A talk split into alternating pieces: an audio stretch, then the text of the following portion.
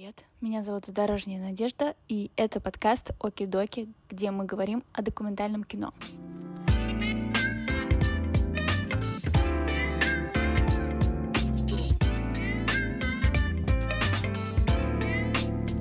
Со звукорежиссерами нужно быть очень нежным. Сколько вы потратили на съемку? Наш главный факап — это backup. Документальное кино — это не всегда правда. Честно говоря, для меня это была трагедия. Сейчас вот просто самое большое откровение, которое я могу себе позволить. Просто я чувственный котик. Мы все такие разные, это так замечательно. Когда говорят, это потом вырежем, всегда вот эти моменты э, входят во все.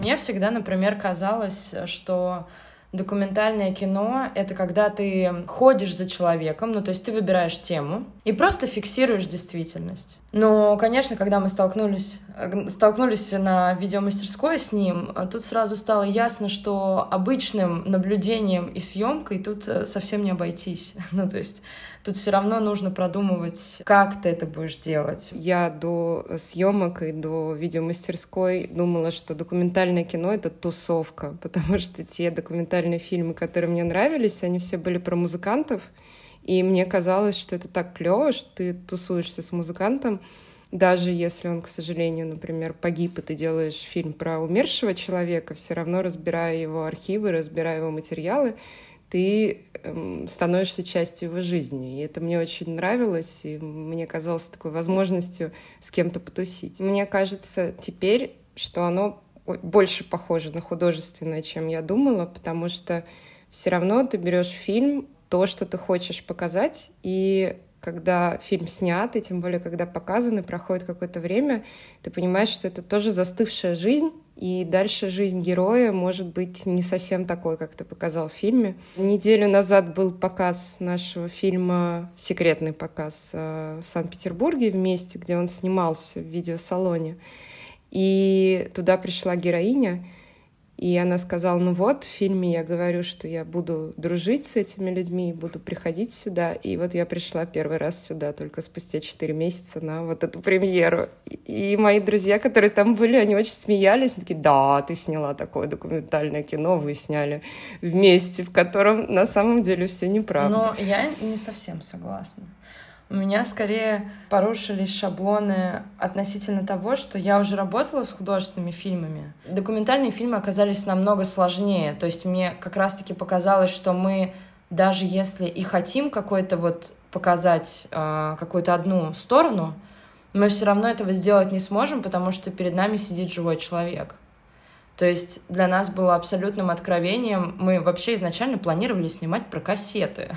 ну, то есть у нас не было, у нас не было истории, э, что мы уйдем в ее детство, что мы уйдем как-то так очень глубоко в ее детство. А тут мы... Ксюша задает вопросы, и мы понимаем, что, кажется, у нас все... Концепция меняется, потому что история, которую рассказывает героиня, намного интереснее той темы, которую мы вообще изначально хотели показывать. И вот в этом плане мне показалось, э, что документальное кино как будто бы в сто крат сложнее. Потому что, во-первых, в художественном у тебя есть актеры, которые выучены, которые знают, что делать. А тут человек, во-первых, первый раз тебя видит, ну, там, второй раз тебя видит перед тем, как вы там с ним согласились встретиться, и он совсем не знает, как себя вести перед камерой.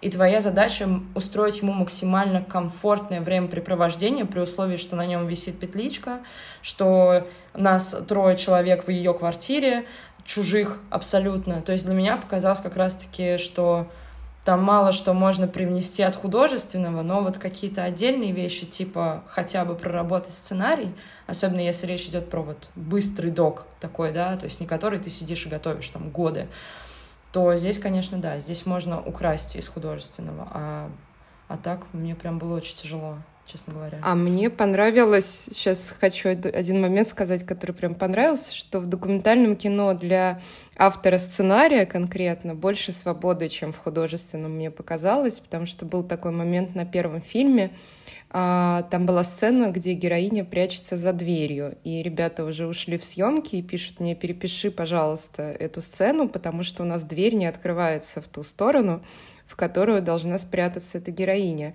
И я понимаю, что да, вот в художественном кино оно вот, вот так, а в документальном ты даже не думаешь о настолько мелких деталях сцены и вообще не мыслишь сценами. То есть ты мыслишь скорее блоками тем, локаций и как-то пошире, получается больше свободы. Можно открыть и закрыть любую дверь. Мне кажется, вообще не все знают и понимают, что сценарий документального фильма существует.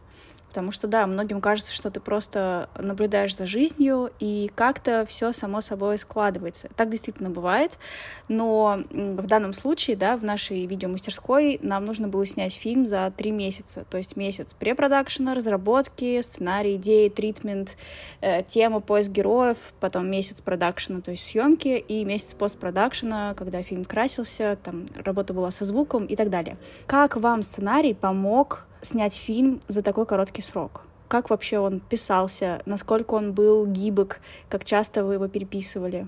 И что вообще такое сценарий документального фильма? В смысле разработки, наверное, самое важное — это определиться с темой, с одной темой, с одним высказыванием и э, готовиться только по нему и пытаться найти какие-то элементы э, в съемках фильма, подготовить, которые будут соответствовать теме. Мы вот э, определились с тем, что тема нашего кино — это ностальгия, и мы хотели исследовать мотивацию людей, которые думают о прошлом, коллекционируют какие-то вещи. При этом у нас на первом интервью всплыла еще другая тема, которая в фильм в итоге не вошла. Но мы ее тоже добавили.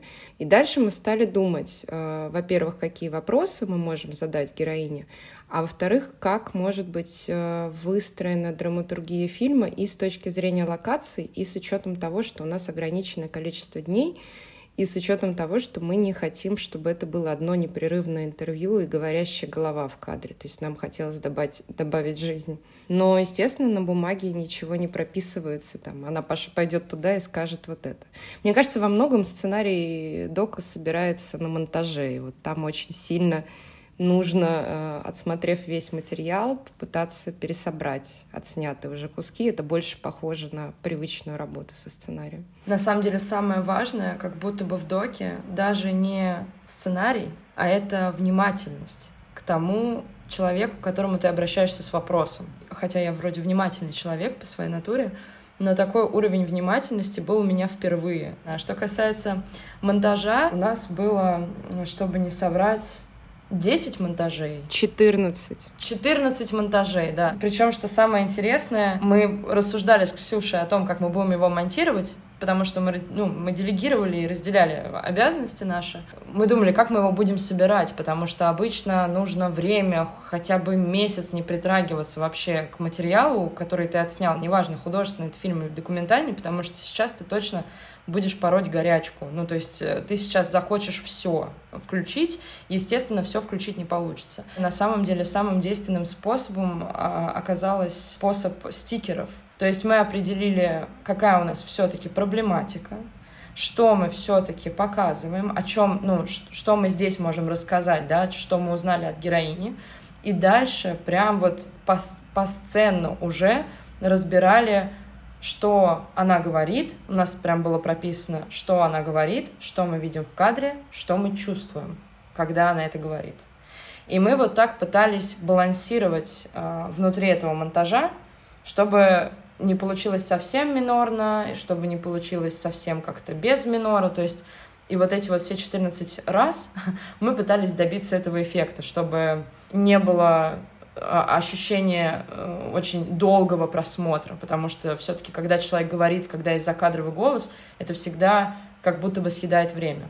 Очень важно себя ограничить от соблазна, включить все, это первое. И второе, очень важно понимать, что все-таки кино снимается не для тебя. Ты его снимаешь для людей, которые его посмотрят. Потому что ты-то это кино своими глазами наблюдал ты в этом был. То есть ты вот ты часть вот этого того, что там сняли. То есть оно в любом случае останется с тобой. Небольшой перерыв на внезапную коллаборацию с брендом одежды из Петербурга, который называется Киношмот. И как вы уже поняли, они делают одежду для киношников, смысл надписи на которой часто понимают только киношники. Короче, это классный способ найти своих на улицах города, где бы вы ни были. Мы решили разыграть футболку, и для того, чтобы принять участие в розыгрыше, вам нужно подписаться на аккаунт Киношмота в Инстаграме, телеграм-канал о документальном кино Оки-Доки и обновление этого подкаста на любой из платформ, где вы его слушаете. А еще можно поставить подкасту оценку, мне будет приятно. Случайным образом мы выберем одного человека, проверим все его подписки и вручим футболку. Футболка, кстати, унисекс, поэтому участвовать могут как парни, так и девушки. Всем кино! Почему вы выбрали именно тему ностальгии? Кто вообще все это предложил? Для меня это началось со сторис, которую я увидела как раз у нашей героини э, в соцсетях, где она распаковывала видеокассету, и это сторис еще и в пятницу вечером, на меня так повлияло, что я стала вспоминать, что в моем детстве в моем доме был видеопрокат, и мы с мамой там брали видеокассеты и смотрели их вместе, и глядя на сторис этой девушки, я почувствовала себя как в детстве с мамой за просмотром фильма. Это было в ноябре прошлого года. И когда началась э, видеомастерская, я предложила нашей команде эту тему. Тема понравилась, но сначала мы хотели взять э, другого героя. У меня есть друг, а у него есть приятель, который коллекционирует видеокассеты, но не с художественными фильмами, а с архивными записями. Он просто ходит на рынки и там покупает никому не нужные кассеты. И нам показалось, что это интересная идея исследовать его мотивацию. Но он отказался, и я предложила, мы предложили а, героине, которая изначально и вдохновила на этот фильм, стать его главной героиней. Классно, я об этом не знала, что все началось, оказывается, с нее. Я думала, вы как-то экстренно просто ее нашли э, взамен герою, который отказался. Нет, нет, нет, нет. Всегда нужно, всегда нужно помнить second pencil. Прекрасное выражение, пришедшее с Запада. Всегда нужно иметь план Б. А поделитесь этим опытом, когда герой э, внезапно отказывается от съемки. Что ты в этот момент почувствовала и как вообще все это происходило? И как, как быстро вы переключились на нового героя? Он сначала на все согласился, и мы должны были с Соней поехать к нему а, в гости, чтобы сделать пришут и посмотреть э, его квартиру и вообще поближе с ним познакомиться. И накануне я написала ему сообщение, там, все ли в силе, в какое время удобно, чтобы мы приехали. И он сказал, нет, я не могу, у меня личные обстоятельства, я не хочу. Честно говоря, для меня это была трагедия, потому что мне так понравилась идея, мне так понравился герой, а после того, как он еще сказал, что он любит снимать, я уже представила, что значит мы снимаем док про него, он в момент дока снимает нас. Мы, значит, берем и деконструируем жанр. Это будет что-то новое, там можно что-то нащупать, будет интересно. Тут еще и кассеты. И тут я вижу вот это сообщение, что у него что-то случилось. Я думаю, ну что же это такое? Но почему так происходит? Я говорю, ну что делать, давайте план Б. Ну, конечно, я понимаю, что он человек, и, как и мы все, вот, он не обязан как бы быть с нами в кадре, но мне было очень обидно. Хочу еще добавить, что герой поучаствовал в нашем финальном фильме, потому что он предоставил часть своих архивов которые вошли в финальный монтаж. А это вообще-то секрет, это секрет.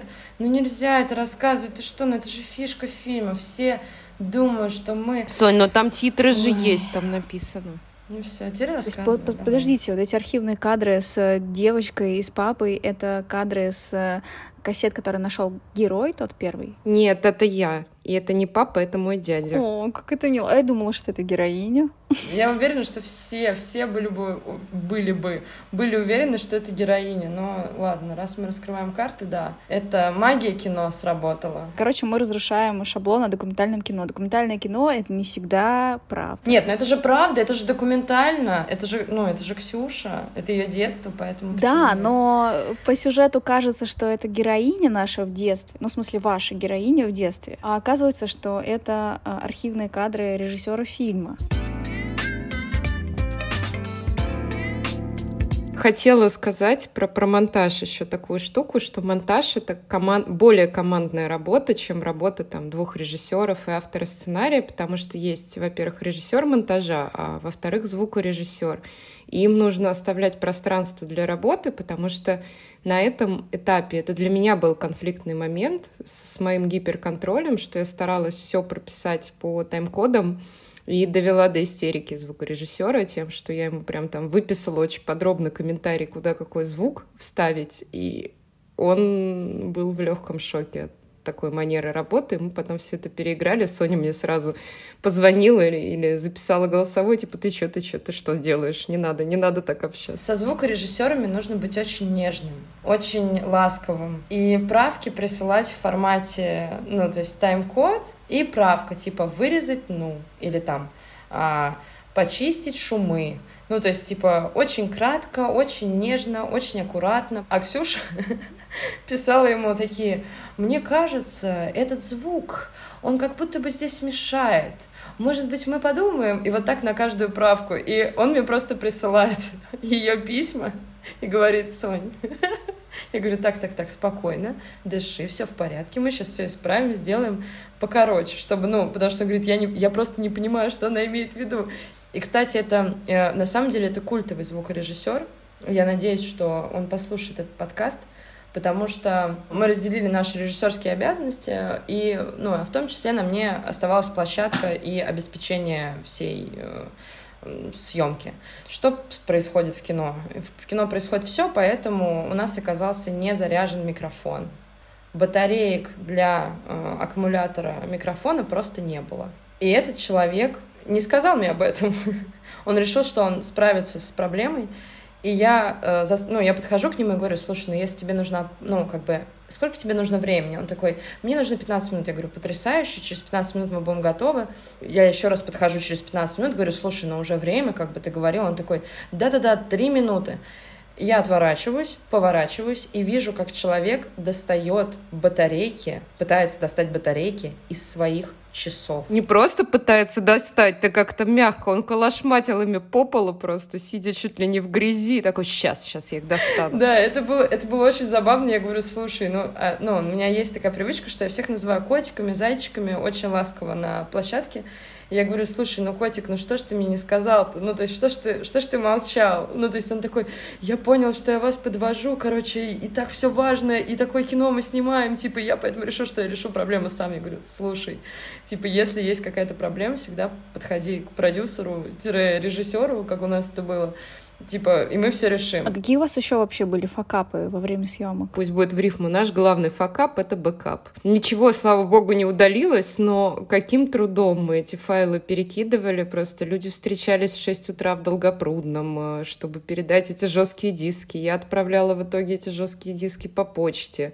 Ну, там чего только не было. Я, я просто не знаю, какие кинобоги нас спасли, что у нас ни один кусочек материала не исчез потому что это, это самое стрёмное, что было. Как найти команду для съемки и сколько было человек вообще, сколько человек участвовало в съемках фильма? Первое, что нужно сделать, это нужно сделать хорошую презентацию, тритмент, э, если есть возможность подготовить режиссерскую экспликацию, потому что это письма счастья, которые будут отправляться всем во все чаты, по всем знакомым, и вот таким вот магическим образом у нас появилась оператор Мария Полос. Ее правильно называть оператрица, извиняюсь, если она тоже будет это слушать. То есть она сама увидела эту историю в каком-то чате и такая типа, слушайте, а мне нравится ваша история. Я готова в нее вписаться, только единственное, что оплатите мне билет вот в Питер, чтобы я могла приехать. И я такая, да, вообще супер, мы посмотрели ее шоу-рил, нам она понравилась, и на площадке было супер, на самом деле, клево, потому что сейчас будут дифирамбы, но мне очень понравилось, что она работала как оператор. И она на протяжении, если мне не даст память соврать, часа просто ходила по комнате и снимала то, как наша героиня смотрит кассету. А что касается звука, точно так же случайно мы нашли звук, ну, то есть а, откликнулись, искали. Маша посоветовала кларисты, с которым она уже работала, Ян Царев, если тоже будешь это слушать, привет. Получается, мы два режиссера, режиссер-продюсер-режиссер-сценарист Ксюша, а, оператор, одна оператрица, извиняюсь, звукорежиссер, и это все люди, которые были на площадке. Соответственно, позже уже режиссер монтажа, монтажер — ну, в одном лице, и, соответственно, колорист. И все. На постпродакшене по звуку у нас был э, наш звукорежиссер. Давайте спалим, может быть, парочку чатов, куда можно закинуть свою идею, запрос на поиск съемочной группы, чтобы она нашлась. У меня вот есть целых 20 чатов. Есть прекрасный чат «Площадка», есть чат «Джетлаг», есть чат вакансии кино и ТВ», есть работники «Кино Про». Э, он один из самых таких э, мощных по количеству людей. Телеграм-канал, через который мы нашли Машу, это творческий сырок СПБ. Как вы предложили своей героине сниматься? Что вы ей написали, и сразу ли она согласилась? Ну, я тут действовала и с героиней, и, в принципе, и на питчингах, и со всеми я так действую, и, кажется, это помогает, что я сначала рассказываю какую-то свою личную историю, свое отношение к этому. То есть я ей так честно и сказала, что когда я увидела ее сторис, у меня возникли вот такие вот эмоции, такие воспоминания, мне бы очень хотелось э, чтобы она поучаствовала в нашем кино, чтобы эти воспоминания, если они для нее тоже ценные, она с ними согласна, можно было разделить со зрителем. Она, как, кстати, первый герой, и тоже общаясь там с коллегами по учебе, я понимаю, что многие герои так реагируют. Она говорит, а что может быть интересного в моей истории? Почему ты думаешь, да, что это будет интересно? То есть даже потом, когда она делилась впечатлениями о фильме, она говорила, как здорово, что вот моя история, история просто человека кому-то интересно. То есть, мне кажется, общаясь с героями, нужно еще немножко им э, льстить, что ли, и говорить, что ты особенный, ты интересный, твоя история имеет ценность для других, чтобы они могли согласиться на это. Этого людям не хватает. Тебя же что-то привело к этой теме, как э, идейного, не знаю, вдохновителя фильма, режиссера, оператора, неважно, да? Тебя что-то сподвигнуло э, изучить этот вопрос. И очень важно дать человеку понять, как мне кажется, что ты не навредишь ему в том пространстве, в которое ты его зовешь. Это же очень тонко, когда ты разговариваешь с человеком, когда ты поднимаешь с ним не всегда приятные вопросы, и поэтому мне кажется, что здесь э, очень важно вот обеспечить эту внутреннюю душевную безопасность, только, ну, каким образом только это возможно. Потому что, например, первый съемочный день у нас прошел достаточно скомканно, и мы это ощутили все. Нужно было нежнее подходить к человеку, то есть нужно было более как-то аккуратно задавать вопросы, может быть. Э, ну и мы обговаривали, например, момент со звукорежиссером, что необходимо обязательно надеть петличку и дать человеку посуществовать вообще с петличкой на теле. Надо быть очень чутким. А, вот с актерами ты можешь быть любым, а вот э, когда ты все-таки к человеку приходишь, очень важно понимать, что он может быть готов как бы в моменте, но не готов, вот когда уже все вот мы снимаем. Ну, то есть он такой, да, это классная идея, но потом он как-то закрывается. И мы вот это почувствовали после первого дня, и как раз-таки сидели после съемочного, после съемочного дня с Ксюшей и думали, как, как бы нам ее, ну вот, как, бы нам с ней поговорить так, чтобы она раскрылась. И слава богу, это случилось. А с героем все-таки нужно дружить или находиться на дистанции? Мне кажется, нужно быть ну, да, чутким, но и строгим и по отношению к себе, и по отношению к герою. То есть бывает, у меня было такое чувство в процессе диалога с героем, как будто мне хотелось э, отступить, да, не задавать какой-то вопрос, который, может быть, может ранить или быть неприятным. Но потом я вспоминала, что стоп, у нас же есть цель, и нужно быть и к себе построже в этот момент, и герою тоже, потому что этот вопрос важен. Герой согласился на него отвечать и согласился поучаствовать. И здесь не до дипломатии нужно задавать эти вопросы. Неправильно ставить вопрос быть другом или быть в стороне от человека. Мне кажется, правильнее скорее попробовать, хотя бы попытаться быть человеком на какой-то одной волне. То есть вот попытаться его чувствовать внутри его беседы. И все равно, как э, человек, который интервьюирует, да, ты манипулируешь вниманием и в том числе и своим, и собеседника, и слушателя, вообще любого, да, человека, ты в этот момент манипулятор. Ты пытаешься добиться какой-то, да, какой-то фразы, какой-то эмоции и всего остального. Но все-таки вот ощущение, когда ты, ну вот это чувство одинаково с героем, вот это классно, потому что вот на второй день, когда эти вопросы как-то сами собой перетекали, потому что они были очень уместные, ну, то есть они были правильно заданы в тот самый момент, то есть она начала раскрываться. Меня это очень сильно поменяло. Я помню, что мы когда закончили снимать, но я прям, не знаю, я как я обнулилась, честно говоря, потому что это очень эмоциональный какой-то процесс, и не всегда ты к этому готов. Ну, может быть, это известный из психологии ход, но я тоже действую, исходя из тактики откровенность за откровенность. То есть в момент, когда герой делится чем-то очень важным для него, я и чтобы снять напряжение, и чтобы отвлечь, и чтобы почувствовать, что мы, дать почувствовать, что мы на одной волне, делюсь тоже какой-то своей историей на тему, да, которую я считаю уместно поделиться, которая короткая, которая не забьет эфир, но которая подведет к следующему вопросу так, что человек отвлечется на меня, например, и не будет смотреть в камеру или пытаться вспомнить, что он все-таки в кино снимается. Да, мне кажется, это всегда работает. Это же вопрос э, создания доверия между автором и героем.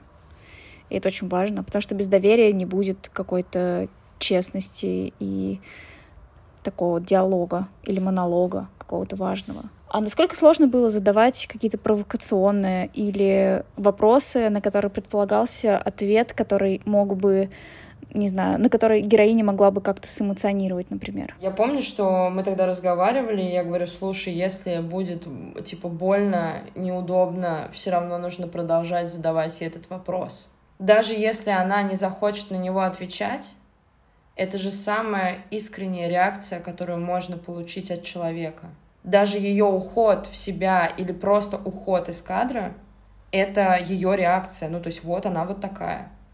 И это больше о ней скажет, чем если мы будем как бы очень так, прям совсем плавно заходить, короче, в опасный поворот. А какими навыками должен обладать режиссер, чтобы вот так общаться с людьми, чтобы иметь не знаю, дерзость какую-то, задавать неудобные вопросы и, возможно, где-то ощущать, что ты сейчас спровоцируешь человека на определенные эмоции, на определенные воспоминания, возможно, не совсем для него приятные. Вот каким нужно быть человеком? Мне кажется, по отношению к себе таким же, то есть обладать какой-то саморефлексией, себе задавать неудобные вопросы в первую очередь. Невозможно быть человеком-пряничком, когда ты находишься в пространстве исследования. Ну, то есть да, ты пытаешься на этой одной волне быть, ты пытаешься создать безопасную атмосферу для человека другого, но но ты же все равно снимаешь это с какой-то целью. То есть поэтому мне кажется, что очень важно здесь все-таки быть еще смелым. Давайте еще вернемся к съемочной группе. Насколько вообще документальному фильму необходима съемочная группа? Потому что очень часто история, связанная с доком, когда автор сам берет камеру в руки, идет и снимает. У него есть, там, не знаю, микрофон, петлички, то есть он обладает какими-то определенными навыками для записи звука приемлемого качества, для записи видео приемлемого качества. И иногда вообще кажется, что для эм, формирование вот этой особой атмосферы доверительной, да, когда ты один на один с героем, то действительно есть какое-то, ну, иное ощущение вообще пространства. Вот как вы думаете, насколько вообще необходима команда? Ну, слушай, нас съемочная группа просто спасла, потому что мы начинающие, э, в том числе начинающие режиссеры, и у нас был суперопытный оператор, как уже сказала Соня, которая на себя взяла очень много функций, о которых нам не нужно было думать. Потому что если бы мы решились это делать еще и сами, мне кажется, у нас бы лопнула голова, потому что режиссеру в принципе, как оказалось, нужно держать кучу всего в голове. И если режиссер при этом еще и выступает оператором или, например, звукорежиссером, то для меня это слишком много. Я бы так, наверное, не смогла. Каждый должен делать свою работу, насколько это возможно. Просто все зависит от э, темы и жанра дока. ну, то есть, если мы посмотрим, допустим, э, этот Last Dance, просто великолепнейший, просто слов нет, насколько это прекрасный документальный фильм про Чикаго Буллс, то очевидно, что его не может сделать один человек. Мне кажется, что все зависит от масштаба дока, и, и, и в любом случае нужно брать людей, которые, с которыми есть э, коннект, или он находится вот с первой, со второй встречи. То есть э, в любом случае, мне кажется, что команда в этом плане никогда не мешает. Ну, это, наверное, вопрос еще и опыта, не только масштаба и формата, потому что я, например, пока не умею одновременно снимать и слушать. Я либо смотрю, какой получается кадр, либо слушаю то, что мне говорят, и пытаюсь уловить смысл и повернуть беседу дальше. У меня не хватает пока опыта делать это одновременно. Но мастерство. Оно так и зарабатывается.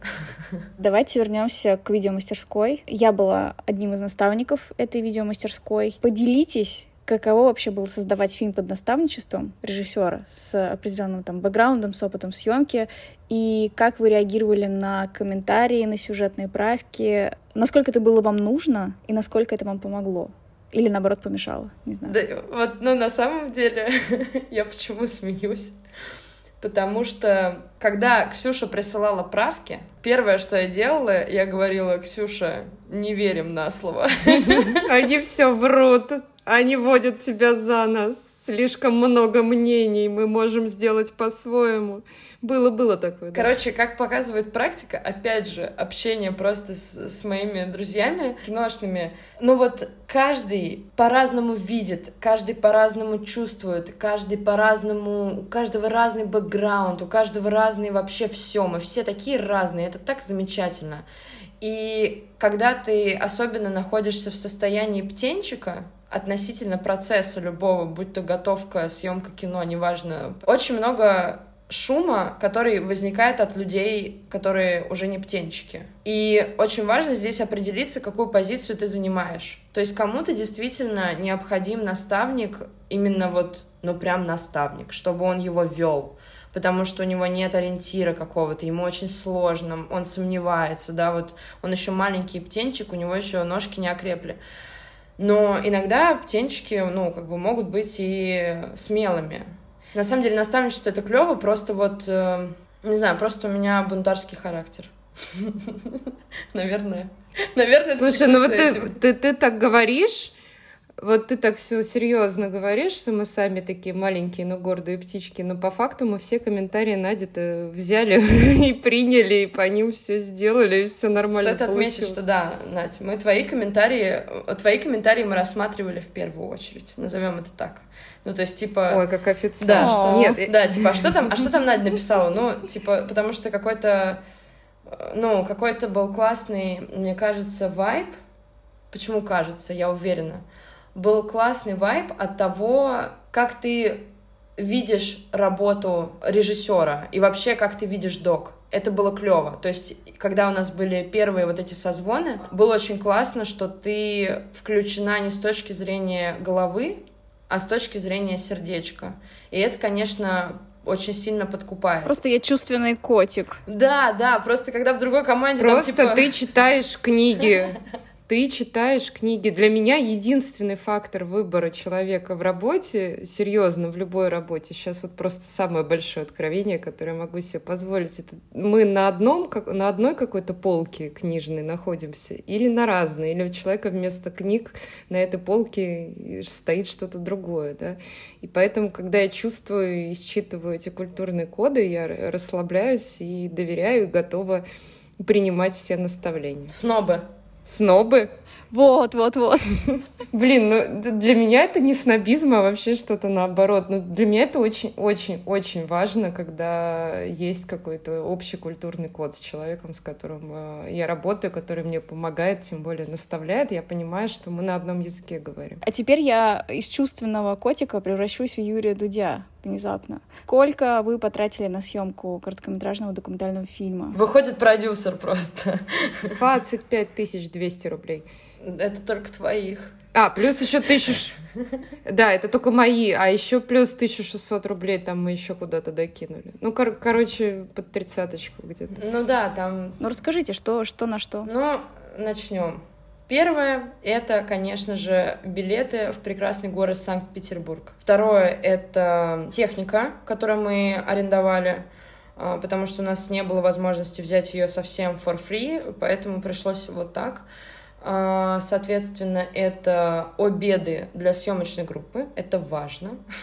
это самая важная статья расходов. Потом мы еще потратили деньги на какой-то фестиваль насколько Да, мы потратили деньги на фестиваль, на который нас не взяли. Вообще могли бы и не тратить, конечно, денег. И вот мы плавно как раз-таки пришли к теме продвижения и к фестивалям. Рассказывайте, как вы попали на фестиваль Short Shot и что там вообще у вас с фестивальным продвижением было? интересненького. Соня села и начала список э, всех фестивалей, к которым мы подходим. Не-не-не, подожди, подожди, подожди. Это было следующим образом. Сначала, сначала мы сделали тизер, трейлер, перевод фильма на английский язык целиком. Мы составили на фильм Freeway профиль, ну, там все, вот эти фотки добавили, ну, то есть максимально заполнили профиль. И дальше было великолепное путешествие длиной, наверное, мне кажется, оно продолжается до сих пор, на самом деле, у меня это зависимость, мне кажется, отправлять уже фильмы на фестивале, а, потому что я смотрела буквально каждый, вот, ну, я вводила там а, эти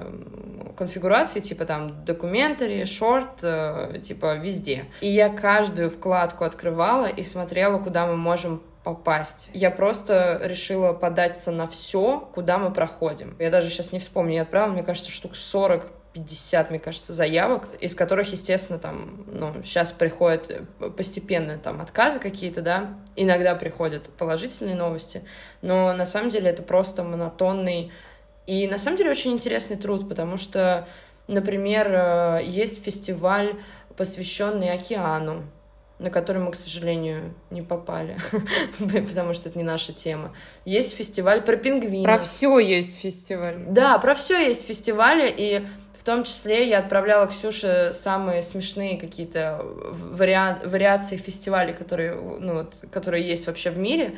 И на самом деле их очень много, и очень много на самом деле тех людей, которые готовы ваше кино показывать. Это, конечно, удивительно. Мы с Соней хотим продолжать снимать документальные фильмы и даже сериалы. Такие влюбились вы в документальное кино? Для меня, правда, это как-то совпадает с моими ценностями, что, во-первых, э, больше свободы, а во-вторых, какой-то даже больше дополнительной глубины появляется на мой взгляд. Ой, не знаю, не знаю. Чем съемка документального фильма отличается от съемки игрового на чувственном уровне? Ой, мне кажется, всем она отличается. Чувственно, мне кажется, это все на самом деле одинаково. Потому что если ты сидишь за плейбеком уже десятый час, твоей попе холодно, но в плейбеке у тебя играет потрясающий актер, то у тебя все равно слезинка упадет. Так же, как она упадет, когда ты снимаешь док. То есть вот, на мой взгляд, на самом деле все, ну, не, не зависит, что ты снимаешь, ну, типа док или художественный фильм, а, просто зависит от того, как ты сонастроен с этим. То есть ты можешь приходить на съемочную площадку и, в принципе, не испытывать ничего, как на одной и на второй, но если тебя задела игра актера или та история, которую ты снимаешь, оно для тебя будет абсолютно одинаково работать. Просто механика другая и включенность немножко другая, потому что все-таки в художественном фильме есть очень много людей, которые по очень разным вопросам существуют, но все работают на одно дело. А здесь эта история как будто бы более камерная, но я бы не сказала, что она глубже там или как-то вот. Мне кажется, это все одинаково, все зависит от человека, насколько ты вот эмоциональный такой пряничек. В художественном кино есть этот элемент игры, ну согласись, есть элемент переключения эмоций. В документальном кино, мне кажется, эта эмоция продолжает жить после того, как дубль закончился. Короче, когда камера выключается, жизнь продолжается. А когда камера выключается в художественном кино, начинается другая жизнь.